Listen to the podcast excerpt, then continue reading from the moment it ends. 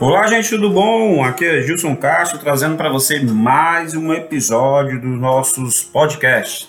Podcasts promovidos aqui pela gestão contábil para que você que está abrindo um novo negócio, para você que quer ser um empresário, um empreendedor de sucesso, possa fazer isso de forma mais consciente, sem cometer erros básicos de iniciante, tá bom? Trouxe um tema aqui super legal para a gente falar sobre hoje, aqui sobre esse assunto, né? Vamos falar, devo fazer um empréstimo bancário para abrir o meu negócio? Sim ou não? Então vamos lá, vamos aqui trocar algumas ideias. Bem, gente, antes de tudo, né? É, se você vai abrir um negócio, se você vai começar uma empreitada dessa, então você já deve ter feito aí várias etapas que garantem a você o sucesso do seu negócio. Como nós já falamos em outros episódios de podcasts aqui, é importante você fazer a viabilidade do negócio, você conhecer algumas informações, saber a parte tributária, quanto você vai precisar aí do orçamento para iniciar o seu negócio. E muitas, muitas vezes o empresário não tem dinheiro para viabilizar o seu sonho. E aí, ele geralmente vem até a nós com aquela dúvida, né? Você acha que eu consigo um empréstimo bancário para custear esse negócio porque é altamente viável, só preciso do capital para iniciar? E a gente levanta aqui, através desse podcast, várias, vários pontos que você precisa prestar atenção, várias informações que talvez lhe ajude nessa tomada de decisão. Então vamos lá. O empréstimo ele é o uso de um capital de terceiros, né, de bancos ou, ou, pessoas físicas que queiram emprestar esse recurso, ou a família mesmo, que queira se envolver nessa sua empreitada. E aí o empréstimo vem uma, a primeira dúvida, né? Eu contrato esse empréstimo como pessoa física é, ou eu primeiro abro a empresa para depois contratar esse empréstimo como pessoa jurídica? Gente, se você for até o banco pedir um empréstimo, né? é, empresas têm um tratamento diferenciado da pessoa física. Então, o CNPJ é tratado de uma forma, o CPF é tratado de outra forma. Se você for para outros meios que não sejam bancos, é, às vezes você conseguir esse empréstimo através de pessoa física, porque você vai dar alguma garantia, algum bem, veículo, algum negócio, é, como garantia de pagamento desse empréstimo, talvez como pessoa física é, o empréstimo seja melhor. Mas, de qualquer forma, eu vou conduzir aqui como se a gente tivesse ido atrás de um empréstimo através da pessoa jurídica, tá? Mas as duas coisas podem acontecer.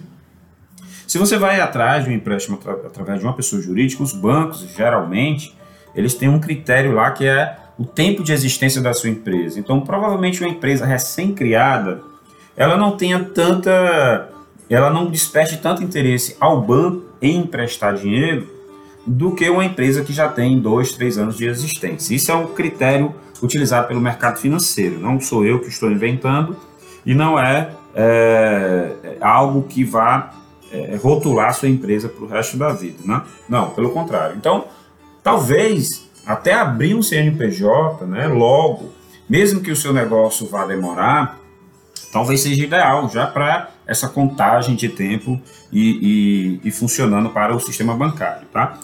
Ou, como eu lhe falei, ou você vai pegar o empréstimo através da pessoa física, porém as taxas de juros, os pedidos de garantia, a, a, a forma de emprestar, se você não tiver uma vida financeira muito ativa, você não vai conseguir muitas coisas. Então, eu vou logo lhe dizer: empréstimo bancário para iniciar um novo negócio é muito difícil muito complicado, tá?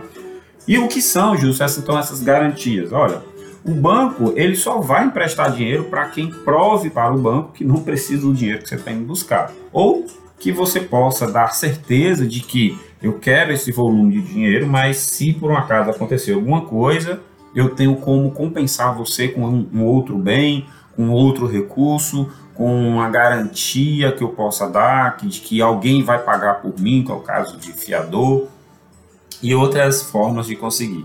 Uma dica valiosa que eu digo é não vá para o mercado negro, né? não vá com, começar um negócio de forma totalmente errada, indo para um agiota, indo para uma pessoa que vai cobrar juros exorbitantes, ou mesmo use é, isso ao longo da, da, da, vida da sua empresa. Ah, minha empresa está com problema de fluxo de caixa, não tem dinheiro para pagar as contas, vou atrás de um, de um agiota, porque paga uma taxa de juros baixinha, de 20%. Gente, ah, olhe para a inflação, né?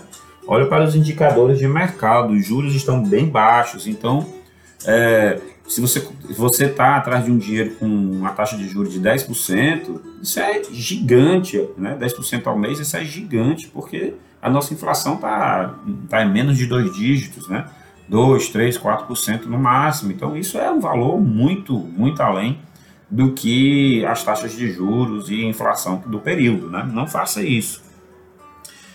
Já que a gente está falando aqui de taxas de juros, né? Então, qual a taxa de juro ideal? Né? Já entrando nesse assunto, você tem que buscar nos bancos. Existem bancos com taxas de juros pequenas e linhas de crédito específicas. Um grande, um grande é, é, exemplo que eu posso dar, que muitos empresários conhecem, é o Banco do Nordeste, né? o BNB. É, existe lá o Crédito Amigo, existem, às vezes, na própria Caixa Econômica, no próprio Banco do Brasil, linhas de créditos específicas para micro e pequenos negócios, para conseguir é, giro estoque, por exemplo, é um dos produtos que tem no BNB. É, existe o, o Crédito Amigo para algumas, algumas empresas e pessoas de, de pequeno e micro negócios, né? Então, você tem que fazer uma pesquisa do, do, de onde tem a, a, melhor forma de contratar algum empréstimo e as menores taxas, né? Que isso é muito importante me, além de você é, é, pesquisar taxa, pesquise no montante do valor que você vai precisar, quais serão os juros a serem pagos, né? juros mensais e juros anuais. Né? Pegue, por exemplo, se você vai pegar 50 mil reais, né? o valor do empréstimo e tudo vai dar, uma, vai dar no total a ser pago né? 80 mil reais. Nós estamos falando de um juro gigantesco né? em cima de um empréstimo de 50. Se eu pego 50 e vou pagar 40, eu estou pagando aí mais de, de, de 50, quase 50% do valor do valor principal que eu estou pegando. Então, muito cuidado assim com essas taxas, não só a taxa, como principalmente o juro, né? Porque às vezes a taxa não, é uma taxazinha pequena, mas quando você vai ver o total a ser pago no final do empréstimo, é um juro gigantesco. Então, muitas vezes isso é uma armadilha, não olhar só para a taxa, olhar também para os juros. E principalmente olhar para as condições de pagamento. Existem empréstimos que lhe dão carência, ou seja, você pega o empréstimo hoje e só vai começar a pagar daqui a seis meses. Isso é ideal, né? Quanto maior essa carência, melhor. Só toma cuidado, que às vezes ele te dá uma carência, mas no período de carência você tem que pagar os juros do período, né? Aí isso pode se tornar uma casca de banana. Não vá com muita sede ao, ao pote, né? Muitas vezes eu sei que você vai precisar, eu sei que é um sonho que você está querendo realizar, ou é uma forma de manter o seu negócio aberto para injetar um capital de giro lá mas muito cuidado. E existem muitas cascas de banana e existem muitos gerentes de banco querendo simplesmente cumprir meta, cumprir cota, fazendo empréstimo com taxas e juros exorbitantes e condições de pagamentos não tão legais, né? Uma outra dúvida comum é bancos públicos, bancos privados ou financiamentos especiais. O que, é que eu devo buscar, Gilson? Lógico que você vai buscar aquilo que for mais viável para você e para o seu negócio. Às vezes os bancos públicos, né, como Banco do Brasil, Caixa Econômica, BNB, eles, como eu falei, eles têm linhas de créditos especiais para determinado nicho de mercado, né, ou para uma situação especial, no início de ano, você conseguir um giro estoque, por exemplo, para você colocar estoque no seu negócio e passar ali algum tempo vendendo e sobrevivendo daquele estoque que você conseguiu adquirir. É, existem ainda bancos privados, que às vezes têm taxas de juros menores do que os bancos públicos. Mas, Gilson, isso é possível? É, muitas vezes isso é possível, justamente para os bancos que estão querendo é, aumentar sua carteira na área de pessoa jurídica, que eles estão querendo fidelizar o cliente pessoa física. Muitas vezes existe um combo especial, pessoa física e pessoa jurídica, para amarrar o cliente, porém te dá muitas condições de pagamento, empréstimos e linhas de crédito. Isso é o que você tem que é, ponderar, isso é que você tem que verificar. E lógico, muitas vezes os contadores são acionados para ajudar os empresários nessa tomada de decisão. Nós sempre, sempre tentamos fazer isso com nossos clientes e nós ficamos sempre à disposição para quem quiser algum tipo de ajuda. Dinheiro para o negócio ou o dinheiro que você quer é para você, dono do negócio?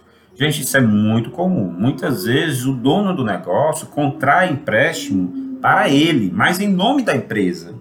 E isso é muito arriscado. Porque se o dono do negócio às vezes está precisando de dinheiro, é que ele pode estar falido. E nessa ação, ele pode estar transformando a empresa em uma empresa rentável em uma empresa falida, porque aí os dois estão indo para o buraco. Você às vezes precisa me perdoar e me desculpar, porque eu, muitas vezes eu falo aquilo que precisa ser dito, e nem sempre é aquilo que o empresário e o empreendedor quer ouvir.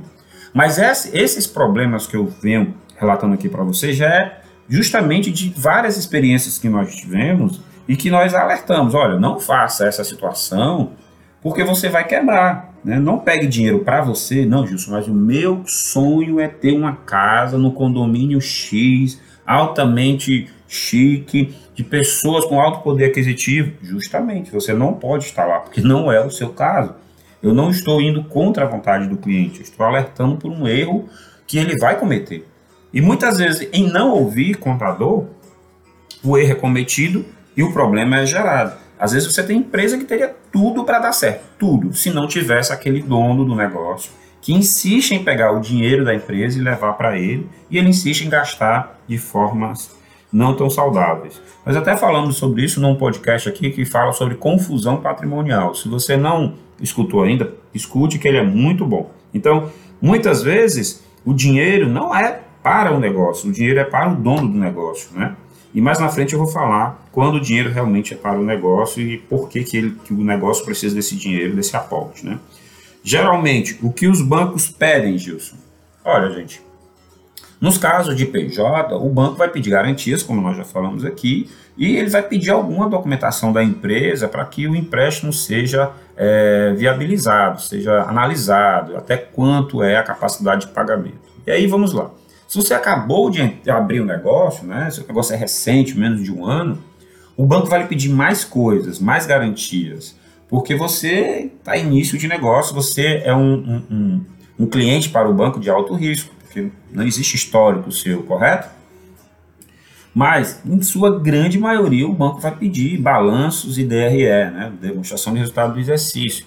Se você acabou de abrir, ele vai pedir uma previsão de faturamento, que é para mais ou menos enquadrar você lá dentro das, das linhas de crédito, saber quem, qual tipo de cliente você vai, vai, qual tipo de gerente que vai lhe atender, é, uma, é um cliente maior, de potencial, menor potencial, né? Mas ele vai pedir documentação dos sócios, vai pedir a constituição da empresa. E se essa empresa não teve nenhuma atividade, uma previsão de faturamento, uma, uma previsão de faturamento. E se a empresa já tem atividade, né, ele vai pedir o faturamento dos últimos 12 meses acumulado. Né? E aí surge aqui um grande problema, né? Nessa hora, o empresário, com o intuito de conseguir um empréstimo maior, um valor maior de linha de crédito, ele, não, Gilson, põe aí um pouquinho mais. Gente, isso é muito arriscado. Isso é considerado crime contra o sistema bancário, né?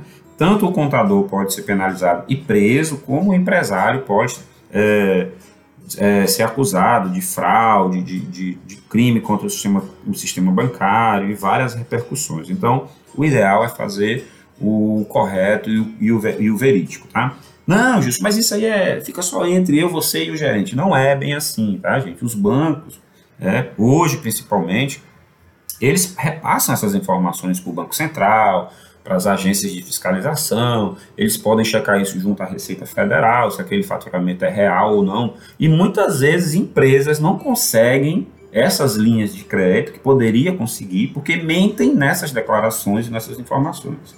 Então, você estava tendo a atenção do gerente, tinha grande possibilidade de conseguir um empréstimo, estava dando tudo certo. Aos 45 segundos do tempo, o banco nega. É porque você prestou alguma informação errada e ele foi checar e viu que isso não era o correto. Então, cuidado, cuidado com as informações. Qual é o valor da minha parcela ideal de um empréstimo, Gilson? Essa pergunta também já me fizeram bastante. A parcela ideal é aquela que você pode pagar, né?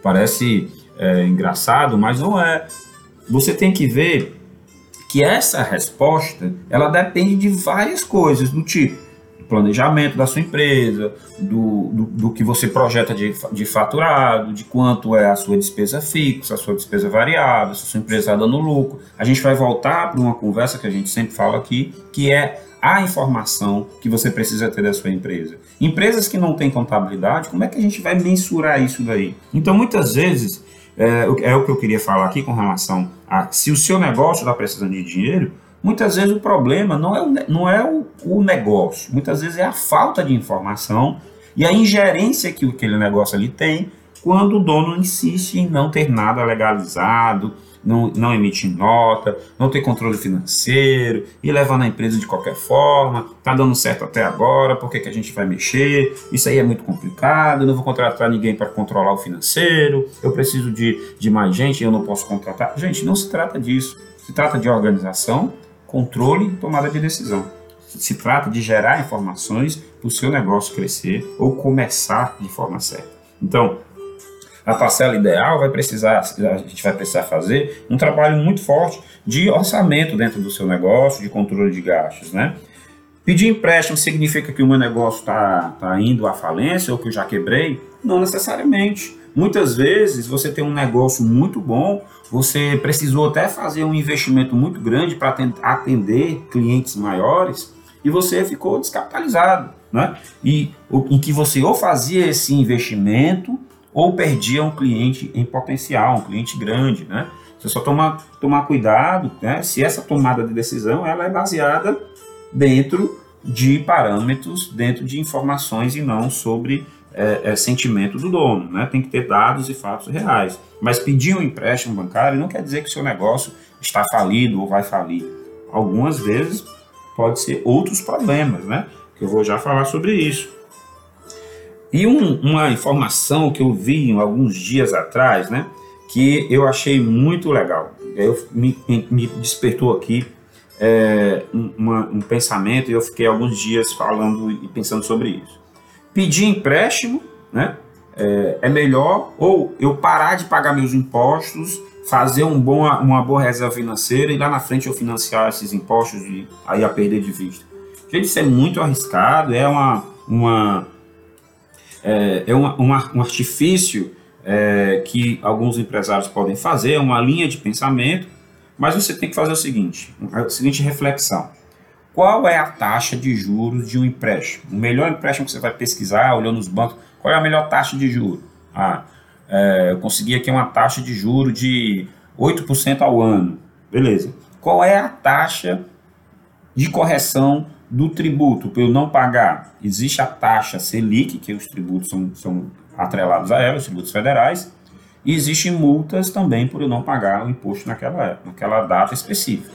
Então você tem que analisar a taxa Selic para correção do tributo que eu não paguei, mais a multa.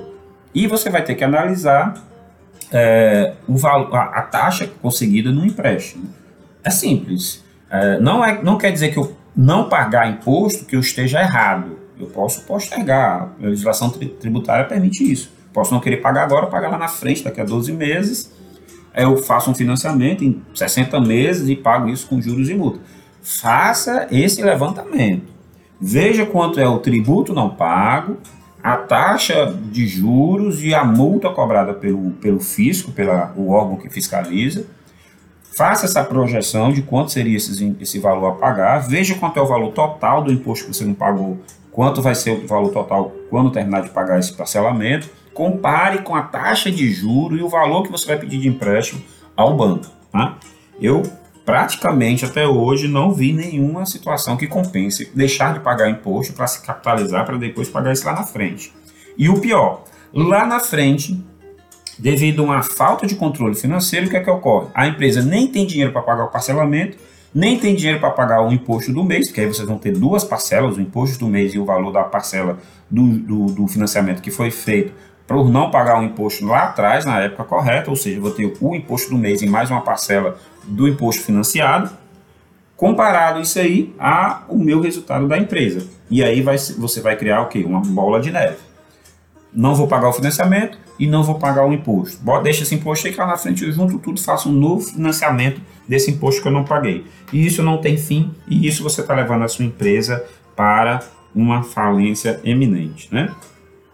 É, é, é, preferível eu, eu manter o meu nome sujo ou eu lutar pela sobrevivência da empresa. Ou seja, eu faço um empréstimo pessoa física, boto dinheiro dentro da empresa e vou tentar que a empresa sobreviva e não importa o meu nome como sócio, pessoa física, ser sujo no mercado, né? Como todo mundo fala. Gente, isso é muito arriscado, porque isso pode estar significando uma dilapidação do seu patrimônio pessoal, né? É, você pode estar fazendo isso envolvendo outras pessoas, como você vai ver, tem não só o dono do negócio, como a família toda endividada e um mal-estar criado aí dentro da família. Eu já vi casamentos acabarem por causa disso, né? Ou eu pago imposto, ou eu pago o empréstimo, né? Isso é, como eu já falei, né? Você precisa saber qual é o seu orçamento ideal e qual é a parcela ideal que vai caber dentro do seu da sua projeção de pagamentos aí. E o principal, por que, que eu preciso de empréstimo, né? Por que, que eu cheguei nessa situação? Muitas vezes, gente, é por falta de controle, é por falta de, um, de uma lucratividade errada, ou seja, a minha margem de lucro, o meu preço de venda está errado. Então eu vendo, vendo, vendo, mas não tenho lucro. Existe um podcast falando sobre isso também. O dimensionamento do meu negócio, eu tenho muito funcionário e eu não consigo é, ter lucro para sustentar essa quantidade X de funcionário.